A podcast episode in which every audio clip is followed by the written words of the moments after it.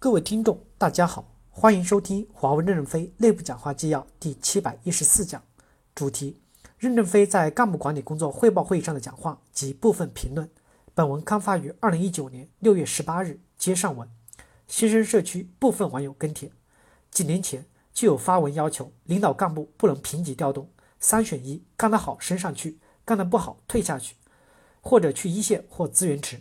通俗的理解就是升降滚三个出路。但是实际还是经常看到一些资深的管理者，不管组织名字怎么改、怎么调，依然岿然不动，或者评级组织各个部长相互的轮换。我觉得还是要一个一个的业务去梳理人和事儿。这种按比例淘汰人的做法，就是一种惰政和不作为。如果把所有的干部都处于一种不信任的感觉去审查，其实影响的也是全体华为人，因为公司就是一层一层的人的组成，这种审查肯定层层推进，没有人能独善其身。另外，现在的干部要求大多是口号式的、形而上的要求，比如一线的经验就是典型的出身论，但隔行如隔山，A 产品的一线经验不一定对 B 产品的机关工作和研发工作有用。为什么现在大家抱怨越来越多？就是跨行转身的干部越来越多。我们最缺乏的其实是干部的技术专业能力，如何保证执行到位才是关键。谁来识别？如何识别？要知道这些干部专家技能平庸，还能混到现在高位，没有几个能把。没有没有几把能混刷子可能吗？那你又凭啥发个文件或喊几句口号就能识别出来呢？最怕的就是刺激器人。干部和基层的清退比是比非战时高了还是低了？如果只是去了一个管理者的头衔，屁股还是没动，管理结构没变，这有什么区别？遭殃的是平时不走内部关系只干活的小兵。老板伟大的战略调整，但是执行别歪了。要堵住管理者转为专家的渠道，避免专家成为淘汰干部的下水道。一看到发文就是振奋、兴奋、激动，公司确实进入了战时状态，变革已经从上面开刀，而落实还是落实，可能文件没转化成政策，政策没真正落实，看到的是用人为亲、用人为熟大于用人为贤。二就很多的岗位也不公开拿出来，在现有的内部征聘，组织怎么规划也不清楚，信息公开透明很重要呀。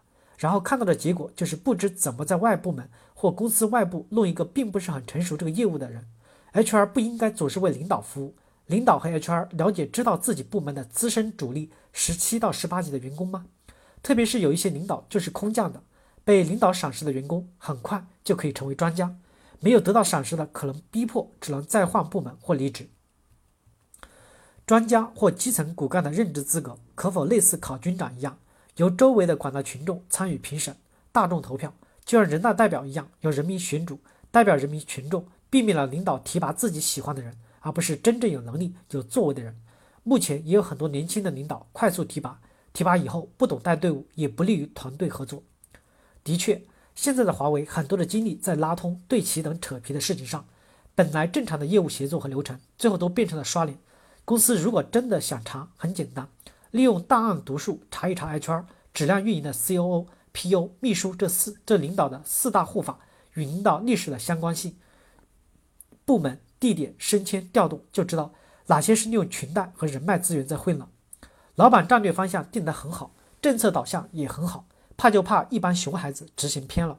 为了 KPI 定个框框，把真正的人才都有放大镜给教条了，但有门有道的却被选择性的忽视了。主管与专家的绩效贡献就应该全部的反向评价，这条很关键，由他们服务的一线与收益部门来评价才有价值。现在全都是自吹自擂，浑水摸鱼。有句话说得好，群众的眼睛是雪亮的。之前考评用的三百六十度调查就很好，对待领导的评价建议也可以采用，分别通过上级、下级、普通员工、同级业务部门人员等相关人员对领导进行基于事实的客观评价，并公示，估计会有一定的效果。感谢大家的收听，敬请期待下一讲内容。